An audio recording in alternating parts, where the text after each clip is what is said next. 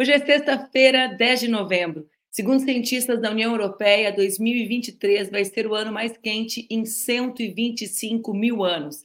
Israel aceita pausas, mas rejeita cessar fogo em Gaza. Parte das brasileiras e brasileiros que estão na faixa de Gaza se deslocam nesse momento para a cidade de Rafah, na fronteira com o Egito. conflito entre Israel e Hamas matou mais jornalistas do que guerra na Ucrânia. Separa o teu cafezinho que está começando mais um Expresso com a Manu. Bom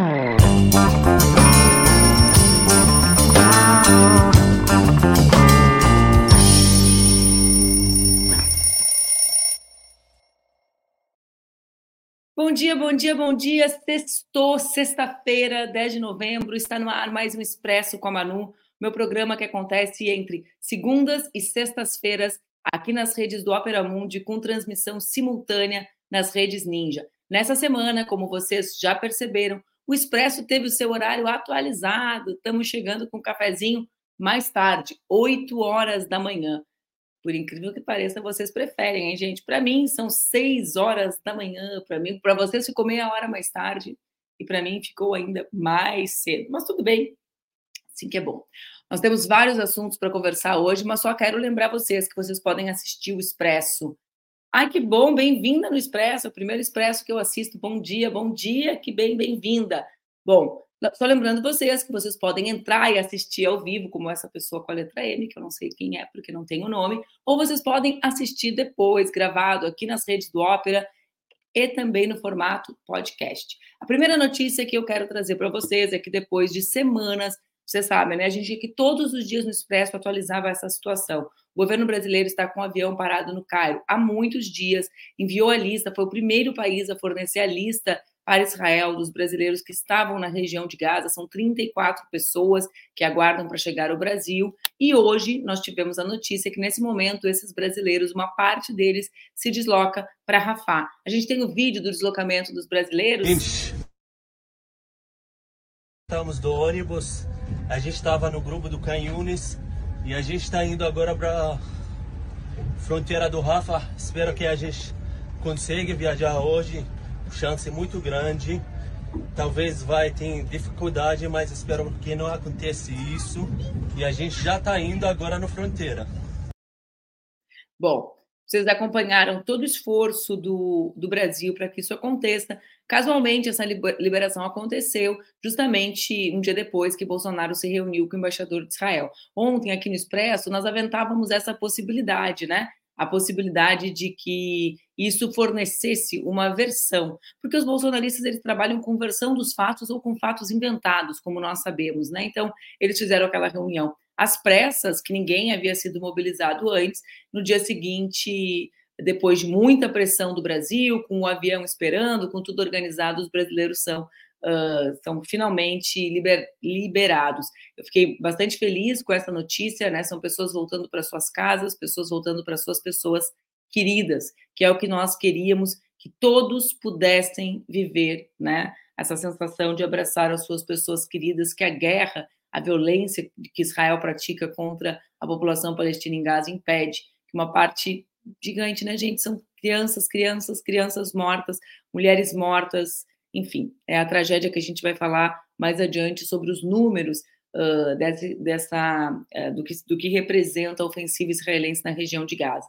Bom, mas na quarta-feira, tem um tema que faz dias, vocês sabem que sextas-feiras é o meu dia sozinha, é o dia que eu consigo conversar sobre mais assuntos, né? Porque afinal de contas eu fico falando comigo mesma, né, gente? Nos outros dias eu divido na terça, na quarta e na quinta com os meus queridíssimos, né? Divido, dividi na terça com a Maíra, na quarta com o Luiz Maurício e ontem com a Mara Moira. Mas então, hoje é o dia que eu posso falar com os meus botões e aí consigo desenvolver uns assuntos que a gente quer trazer e nem sempre consegue. Vamos lá. Na quarta-feira, cientistas da União Europeia apresentaram os dados e alegam que 2023 vai ser o ano mais quente do mundo em 125 mil anos. Segundo os cientistas, o calor excessivo é resultado das contínuas emissões de gases com efeito estufa resultantes da queima de combustíveis fósseis, combinadas com o aparecimento do padrão climático natural El Ninho, que aquece as águas superficiais do leste do Oceano Pacífico.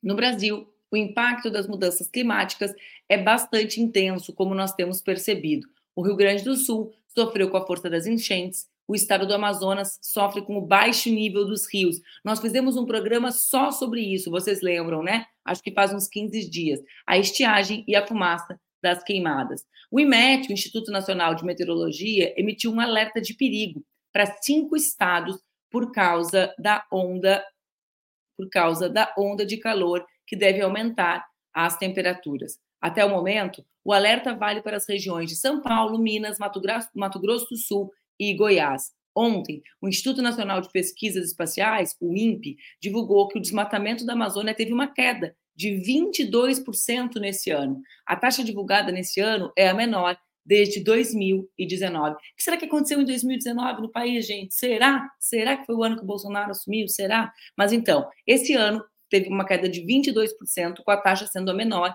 desde o ano da fatídica posse de Jair Bolsonaro. Esses números fazem parte do relatório anual do projeto de monitoramento do desmatamento na Amazônia Legal por satélite.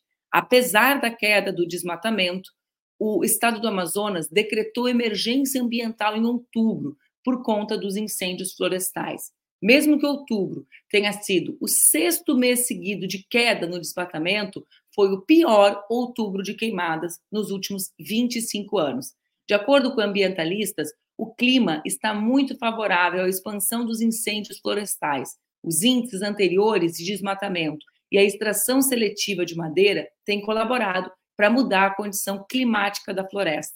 O Ministério Público Federal acionou o governo do Amazonas para dar explicações sobre o combate à queimada e os incêndios florestais.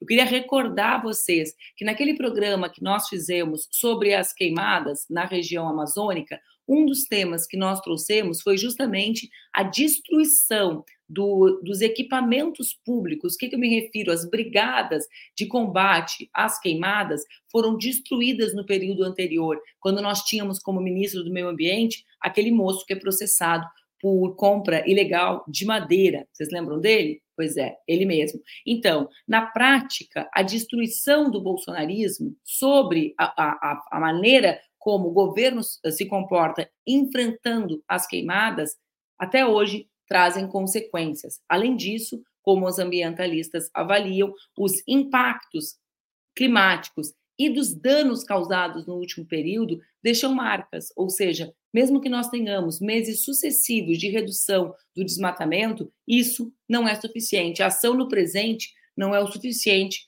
para enfrentar o que a humanidade tem feito com a questão ambiental. Na última segunda, o nível de poluição em Manaus foi tão alto que o sensor não conseguia mais diferenciar as fumaças, a fumaça das nuvens. Olhem as imagens.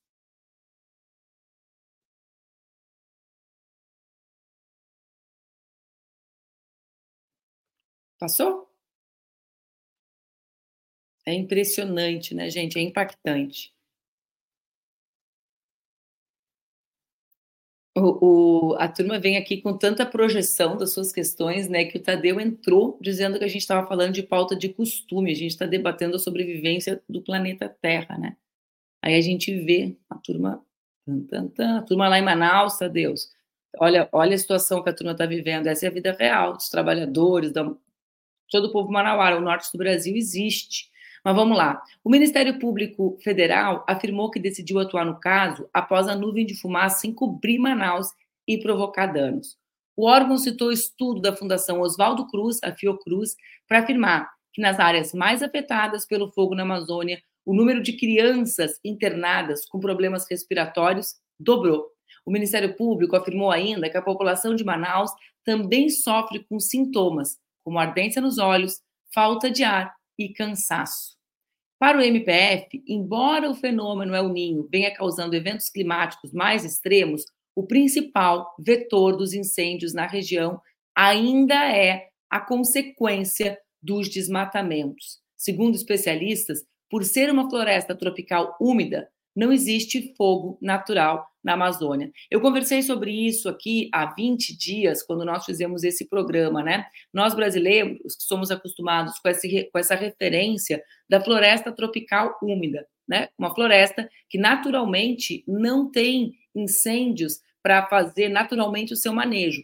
Aqui nos Estados Unidos, nesse, nesse período que eu estou, eu aprendi que na, na outra costa, naquela região da Califórnia, as florestas, algumas florestas, têm essa condição, ou seja, de incêndios naturais. É por isso que o fogo é ainda mais grave na região amazônica, né? Por quê? Porque a floresta não lida com ele naturalmente. Eu, como brasileira que sou, jamais imaginei que existissem florestas e como pessoa que não estudou isso, né, gente? A gente se esforça para aprender, para estudar, mas esse não é não é a minha área, mas como pessoa que não estudou isso, jamais imaginei que existissem florestas em que o fogo faça parte, né, do, do, do ponto de vista do equilíbrio ambiental do desenvolvimento dessa floresta. Mas existem, inclusive, nessas florestas, uh, se ele não acontece, uh, tem impactos severos. Eu posso chamar alguém uh, para conversar sobre isso.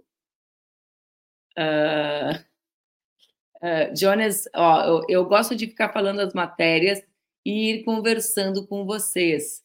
Sim, uh, Jones, exatamente. O expresso é de, é de velocidade, viu? É porque é tiro curto, é só uma brincadeira com as duas questões. É exatamente esse o sentido da coisa.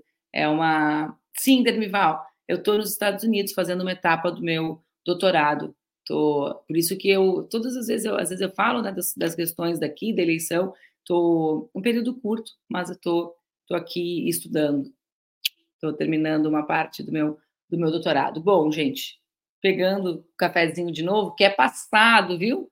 O café nem é, nem é expresso, café é passado aqui. Hoje eu tô que tô interagindo com vocês no chat, hein, gente? Chego a estar tá me distraindo. Eu, aonde eu tô, são 6 horas e 15 minutos. Me diz teu nome para eu poder conversar contigo. Uh, esse tema da, da floresta, da região amazônica, é um dos temas que tem alimentado as narrativas absolutamente falsas da extrema-direita, né? Por quê? Porque justamente como eles não trabalham eh, com a, com a visão histórica e com a visão científica, eles tentam atribuir a, a, ao desmatamento atual as queimadas atuais. Então, são duas questões distintas que eu acho que é importante que vocês se nutram dessa informação para também fazer o enfrentamento nas redes. Qual, qual é a questão? Um, um, um é o desmatamento atual, menor índice desde 2019. A segunda coisa é os impactos do acumulado de desmatamento e o que isso traz junto com questões climáticas para essa região. São duas questões diferentes. Bom, gente, vamos voltar a falar da situação da região de Gaza? A gente abriu o programa falando que parte de, dos brasileiros estavam saindo, estão deixando a região, correto? Então tá, essa foi a primeira notícia do nosso, nosso dia, uma notícia feliz, que nos deixa animados, porque o esforço do governo brasileiro para fazer com que essas pessoas consigam voltar para o Brasil foi bastante grande. Ontem, a Casa Branca informou que Tel Aviv concordou em fazer pausas regulares nos bombardeios aos territórios palestinos. A suspensão vai ser comunicada com três horas de antecedência todos os dias, segundo dizem os Estados Unidos. Os Estados Unidos, o governo norte-americano, né? O acordo entrou em vigor nesta quinta e contempla o norte da região, o que tem sido o principal alvo das forças israelenses desde o início do conflito. Uma boa notícia é que parte dos brasileiros que estão na faixa de Gaza já estão em deslocamento, como eu disse, para a região de Rafah, na fronteira com o Egito. A gente já viu o vídeo. Acho que eu vou mostrar o vídeo de novo, porque eu sei que alguns de vocês entram atrasados, né? Mostra ou não mostra? Acho que eu vou mostrar de novo o vídeo dos brasileiros uh, saindo para que vocês possam ter uma notícia boa no dia de vocês. Tá aí o vídeo, Laila? Tá aí ou não tá mais? Porque eu já mostrei uma vez. Gente, recolhemos todo mundo, já estamos do ônibus. A gente estava no grupo do Canhunes e a gente está indo agora para fronteira do Rafa. Espero que a gente consiga viajar hoje. Chance muito grande. Talvez vai ter dificuldade, mas espero que não aconteça isso. E a gente já está indo agora na fronteira.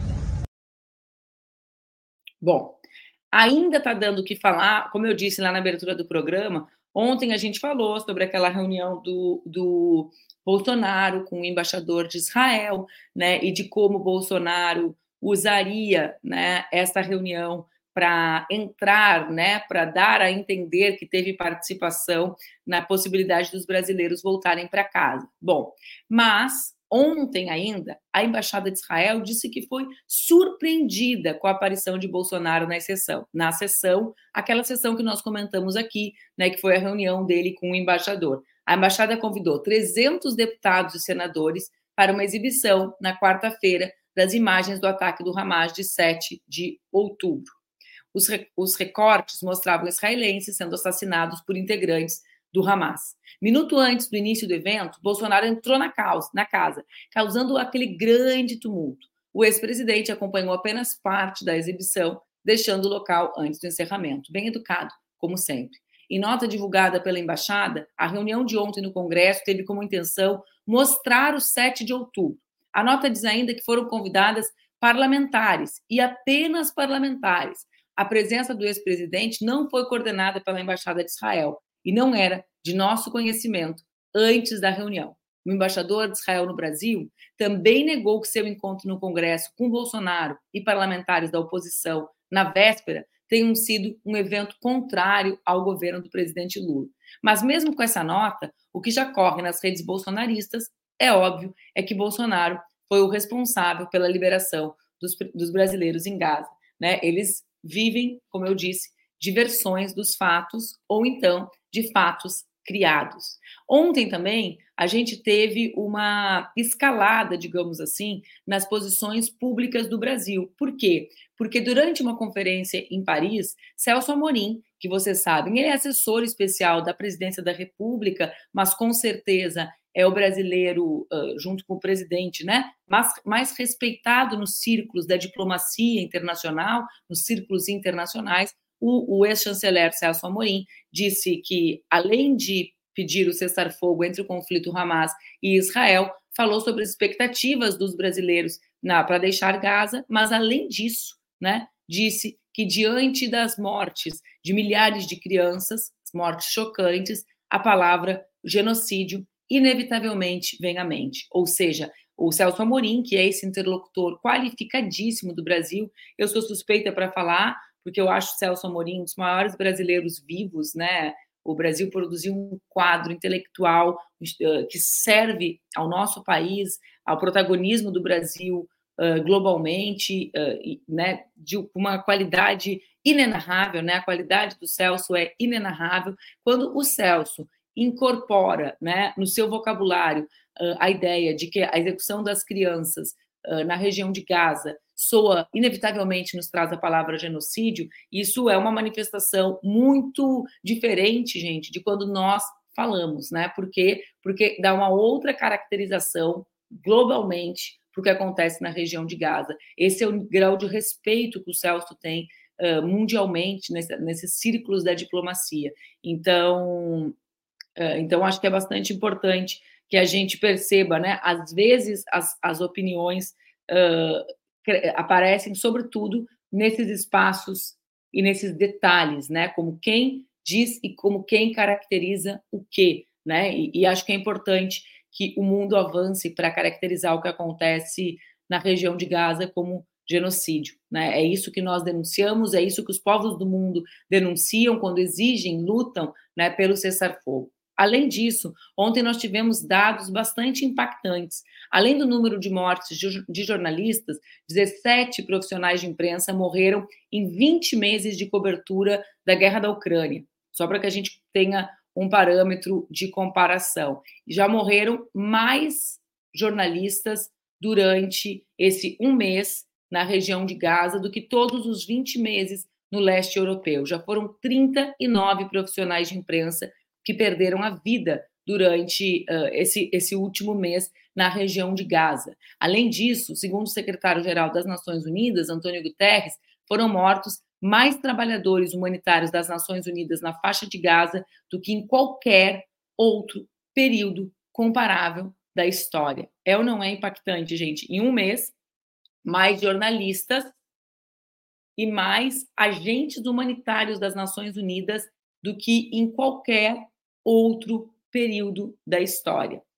É impactante, né? Então, os, os, os números que se atualizam diariamente, que a gente traz para vocês diariamente do número de crianças que são mortas, do número de mulheres que são mortas, de jornalistas que são mortos, né, de agentes humanitários que são mortos. Eles só deixam claro que essa é uma operação militar do Estado de Israel que não tem como finalidade a busca, como eles alegam, a garantia do direito de defesa e a busca do Hamas. Né? À medida que morrem agentes humanitários, à medida que morrem uh, crianças, à medida que morrem profissionais de imprensa, à medida que ambulâncias são bombardeadas, cada vez mais fica claro o verdadeiro espírito de destruição da região de Gaza e do povo palestino que essa operação uh, organiza, né? Que essa operação uh, proporciona. É realmente, é realmente muito evidente, né? E só não vê quem não quer.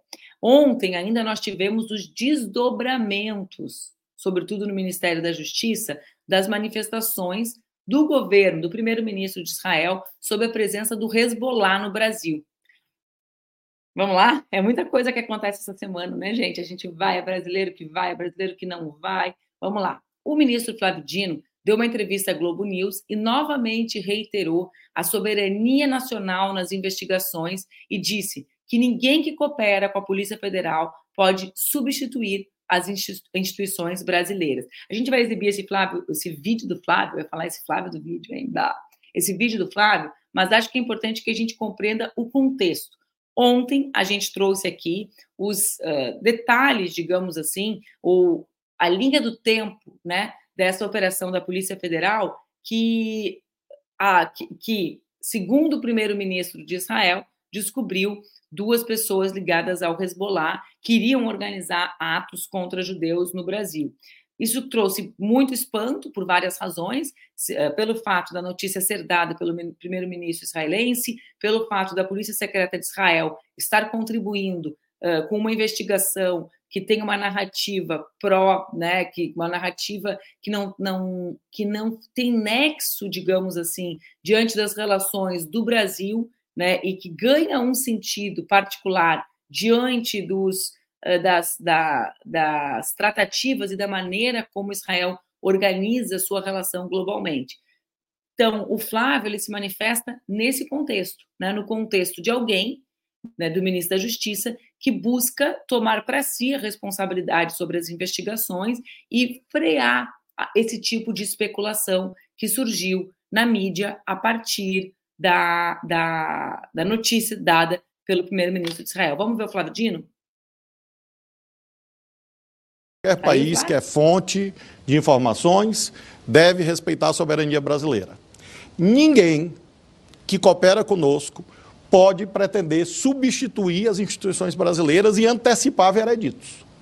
Então, dizer que uma investigação brasileira que se processa sob supervisão do Poder Judiciário já concluiu pela responsabilidade de um grupo de pessoas ou de países isso é uma ingerência indevida. E por isso mesmo, fiz questão de deixar claro que, como ministro da Justiça, é minha obrigação dizer que a Polícia Federal não tem lado. E a Polícia Federal, portanto, e o Ministério da Justiça não admitem qualquer tipo de opinião, antecipação, veredito sobre aquilo que a Polícia Federal ainda está investigando. Portanto, é uma atitude de proteção da isenção da Polícia Federal. Pois é, a gente disse ontem, ainda vai dar bastante pano para manga essa ação da Polícia Federal em parceria com o Mossad, Polícia Secreta de Israel. Tomar mais um bolinho, bonita xícara que meu marido me deu de presente, né, gente? Fiz como diz a minha filha, minha filha agora ela, ela tá falando o verbo errado, ela fala, tu me deu uma chantagem emocional, hein? Porque eu falei, nossa, eu ali no programa com aquela xícara branca, tão sem graça, o pessoal anda até criticando. Nem a xícara, viu? Vamos lá, eu quero falar com vocês. Eu prometi que ia falar mais sobre a Espanha. Vocês recordam? Durante a semana, acho que na quarta-feira, porque como não dá tempo de tratar sobre tudo, eu disse que queria conversar com vocês sobre a possibilidade da formação do governo de Pedro Sanches. Esta semana era uma semana marcada pela busca de Sanches e Holanda Dias, que celebraram o seu acordo. Vamos voltar um pouquinho no tempo, vamos voltar um pouquinho no tempo para contextualizar, porque nem todo mundo assistiu tudo. Vamos lá. O que, que vocês se lembram da eleição da Espanha? Bom, lá atrás, nós tivemos as chamadas eleições municipais. Nessas eleições municipais, a extrema-direita cresceu bastante. O Vox. Vox é extrema-direita e o PP é a direita tradicional espanhola. Bom, nas eleições de construção do governo, né, de eleição de parlamentares, o que aconteceu? Aconteceu que o Vox diminuiu a sua votação, o PP cresceu bastante, o PP, a direita tradicional, incorporou o discurso da extrema-direita.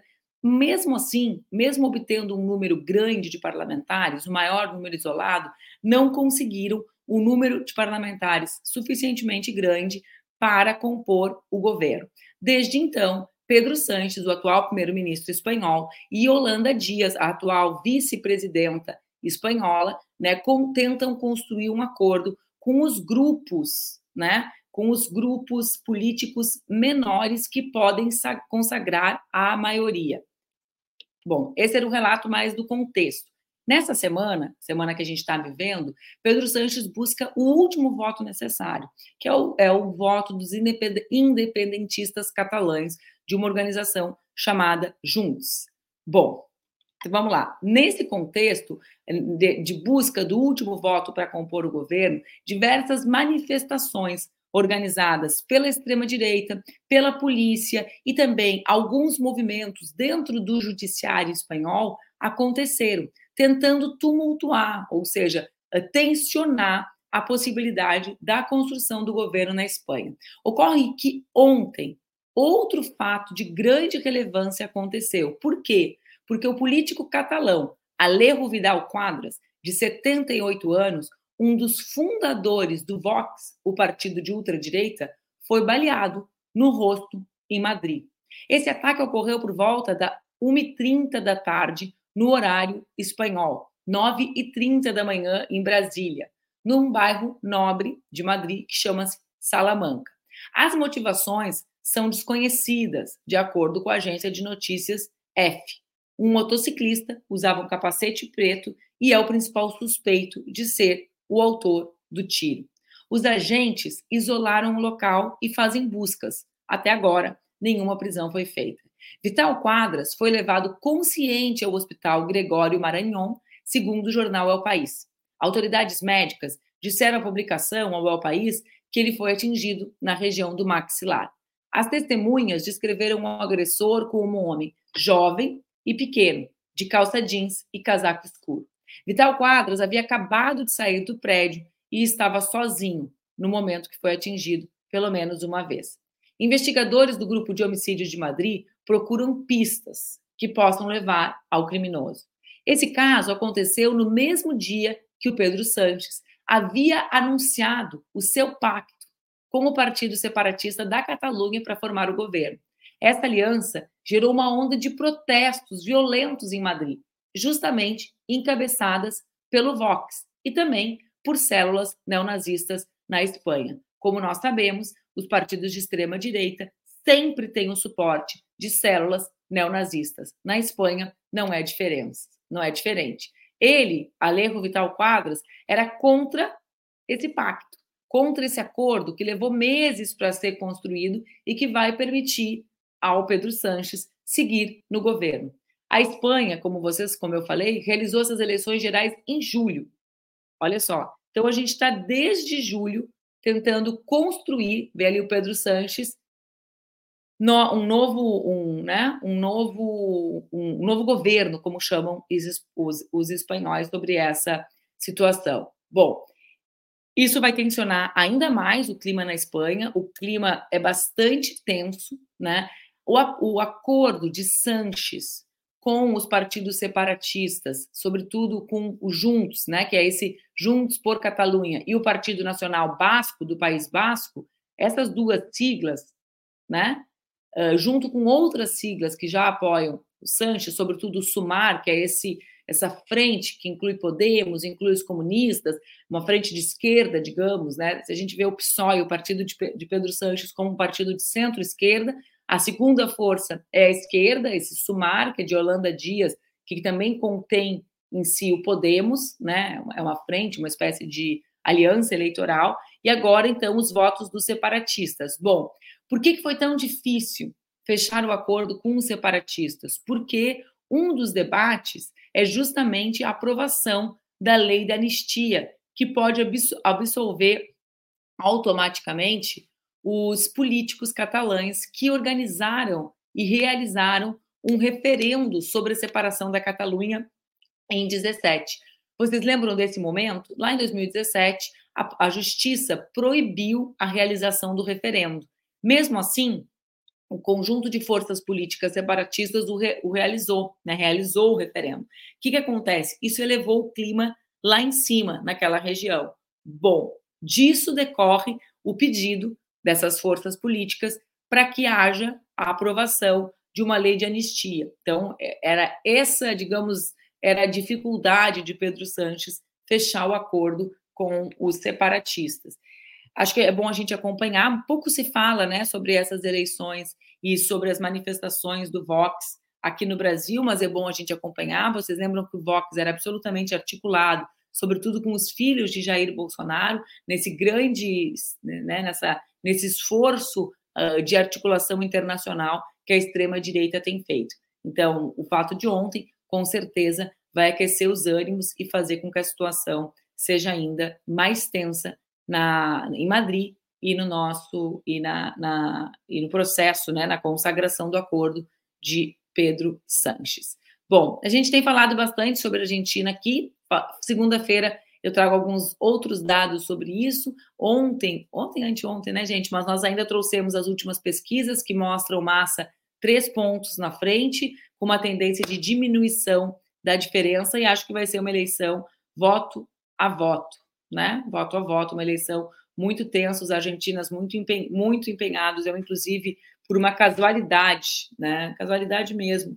Eu estou lendo um livro lindíssimo que chama A Casa dos Coelhos, da Laura Alcoba. A Laura é uma argentina que vive na França, que é justamente sobre o período né, da ditadura militar e como se organizavam os montenegros na, na Argentina sob o olhar de uma criança. É bem, é muito bonito. A gente pode conversar. A gente vai conversar sobre a Argentina até o dia 19, dia 19 à noite ainda, no dia da eleição, nós vamos fazer um expresso especial sobre as eleições argentinas. Era isso, gente. Uma boa sexta-feira, um bom final de semana. Sigamos todos na luta pela paz, pelo cessar-fogo imediato. A gente se encontra segunda, às oito da manhã, aqui no Expresso com a Manu. Fiquem bem.